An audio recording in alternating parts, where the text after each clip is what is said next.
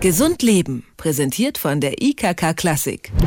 Es ist schon irgendwie seltsam. Da sehnt man sich monatelang danach, dass die Tage endlich wieder heller und wärmer werden, freut sich auf blühende Bäume und dann das.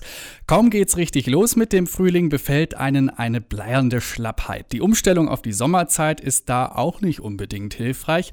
Sie hatten sich heute nur mal hier bei uns in der Redaktion umschauen müssen. Äh, Augenringe, soweit das Auge reicht sozusagen, und äh, gähnenden Menschen, die hier die Flure entlang liefen. Und deswegen dreht sich unser Gespräch bei Gesund Leben heute ausgegangen gegebenen Anlass um die Frühjahrsmüdigkeit. Mit welchen äh, scheinbar ermüdenden Umstellungen unser Körper zurzeit beschäftigt ist, das weiß Jürgen Zulley. Er ist Professor für biologische Psychologie an der Universität Regensburg. Ich grüße Herr Zulley. Grüße. Ja, womit hängt denn dieses Phänomen Frühjahrsmüdigkeit zusammen? Ja, das hängt mit etwas zusammen, was ja auch an und für sich erfreulich ist nämlich die Tatsache, dass es wärmer wird. Ich meine so grundlegend wärmer. Das heißt eine Änderung der großen Wetterlage. Und das ist unser Organismus eigentlich nicht gewohnt.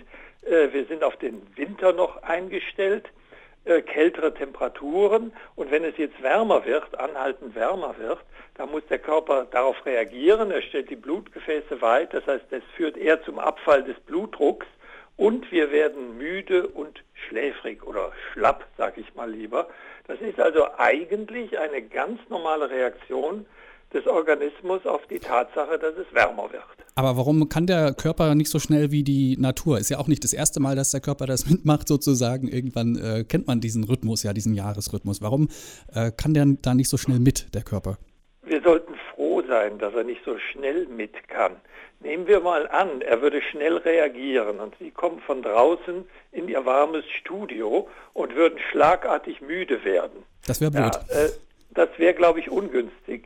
Äh, der Körper ist stabiler, der reagiert nicht sofort, oder ich kann auch sagen, er ist träger. Und das hat seinen guten Sinn, dass er nicht bei jeder kleinen Temperaturänderung zum Beispiel gleich loslegt, sondern er sagt sozusagen, jetzt warten wir mal, ob, ob das andauert und erst dann kommt diese Reaktion. Also diese Verzögerung hat ihren Sinn, dass es nur dann eintritt, wenn es wirklich über längere Zeit jetzt zu erwarten ist, dass es wärmer wird. Und deswegen wie gesagt, kommt er erst so langsam darauf, dass er sich umstellen muss. Und äh, dann, das tut er ja dann auch. Gibt es das Phänomen eigentlich auch bei anderen Lebewesen, Tieren, zum Beispiel Katzen, Hunde, oder kommen die damit besser klar? Eigentlich, obwohl äh, das ist jetzt ein bisschen schwierig auch zu messen. Äh, Katzen sind ja oft müde, die sind, wären eh schlecht, weil die so viel schlafen. Die sind immer müde also, eigentlich. ja, ich glaube schon. Ich glaube, das kann man bei Tieren auch beobachten. Äh, vermutlich reagieren Tiere genauso, weil es ist ja, ich sag mal, unsere Physiologie, also wie der Körper reagiert, grundsätzlich auf Wärme. Und das ist ja bei Mensch und Tier ähnlich. Ähm, bei den meisten Tieren allerdings, die sich vor allen Dingen auch draußen aufhalten, kann es natürlich sein, dass die sich wesentlich schneller dann an die neuen Temperaturen anpassen als der Mensch, der ja dann wieder in seine Zimmer flüchtet. Gestern war ja nun die Zeitumstellung und ich glaube das immer nicht so richtig. Also viele Leute sagen ja, oh, ich komme damit überhaupt nicht zurecht. Und ich denke aber, äh, Mensch, wir sind doch keine Kühe, die morgens um fünf immer gemolken werden müssen oder so. Man hat ja dann doch irgendwie einen etwas variableren Biorhythmus vielleicht, wenn man nicht gerade irgendwie ein Schichtarbeiter ist oder so. Aber verstärkt die Zeitumstellung denn ähm, diese Frühjahrsmüdigkeit? Ja, das ist ein weiterer Faktor. Es gibt noch einige andere Faktoren, die dazu beitragen zur Frühjahrsmüdigkeit. Aber in der Tat, äh, es ist zwar nur eine Stunde, die wir heute früher aufgestanden sind, aber das ist äh, in die falsche Richtung. Wir haben ja biologische Rhythmen, wir haben innere Uhren, die möchten aber lieber längere Tage machen und jetzt müssen sie einen kürzeren Tag machen. Also für ein, zwei Tage haben wir so eine Art Mini-Jetlag. Äh, das ist aber jetzt nicht schlimm. Also gut, heute Vormittag vor allen Dingen war es vielleicht schlimm. An diesen Montagvormittagen gibt es übrigens mehr Verkehrsunfälle als an anderen ah. Montagvormittagen. Mhm. Es ist ja so, wir gehen dann zum Beispiel äh, ins Auto auf dem Weg zur Arbeit zu einer Zeit, wo wir in den Monaten davor noch selig im Bett schlummerten. Und auch das, hier reagiert der Körper erst verlangsamt, weil er nicht auf jede Änderung gleich äh, sich umstellen will. Und deswegen tut er so, als ob sie noch im Bett liegen, während sie schon zur Arbeit fahren. Ist das vielleicht auch ähm, mitunter eine Altersfrage? Verkraftet man das besser, wenn man noch jünger ist? Es ist eher umgekehrt, dass also eher so. äh, ältere Menschen sich besser umstellen.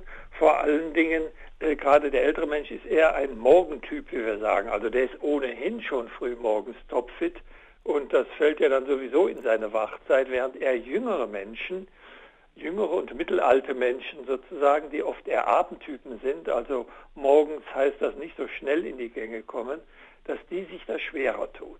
Also da gibt es äh, in der Tat solche Unterschiede und auch solche Menschen, die sagen, mir macht es nichts aus, bis zu solchen, die ich auch kenne, die sagen, ich kann mich überhaupt nicht auf die Sommerzeit umstellen und ich versuche immer in der alten Normalzeit oder Winterzeit zu bleiben. Wie kann ich denn der Frühjahrsmüdigkeit am effektivsten den Kampf ansagen? Am besten zu Hause bleiben oder? Ja, also die Frühjahrsmüdigkeit ist ja ein Anpassungsphänomen an das Wetter, an das Klima besser gesagt. Und da heißt es, da gibt es nur eine Strategie, rausgehen, sich draußen bewegen, dann bekommt man auch Licht mit, Tageslicht, was ja ein Wachmacher ist. Also deswegen äh, sollte man draußen sein, sich bewegen an der Luft, damit der Körper sich an dieses neue Klima umso besser anpassen kann. Also mit anderen Worten nichts wie raus. Hilft da vielleicht auch ein kleiner Mittagsschlaf, wenn man mal dann so vormittags, mittags dieses Tief hat, nach Mittagessen zum Beispiel?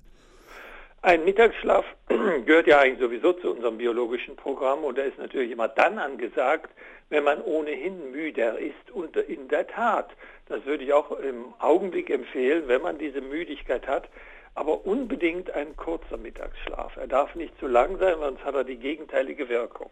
Also so ein schönes, gutes, altes Nickerchen kann hier helfen.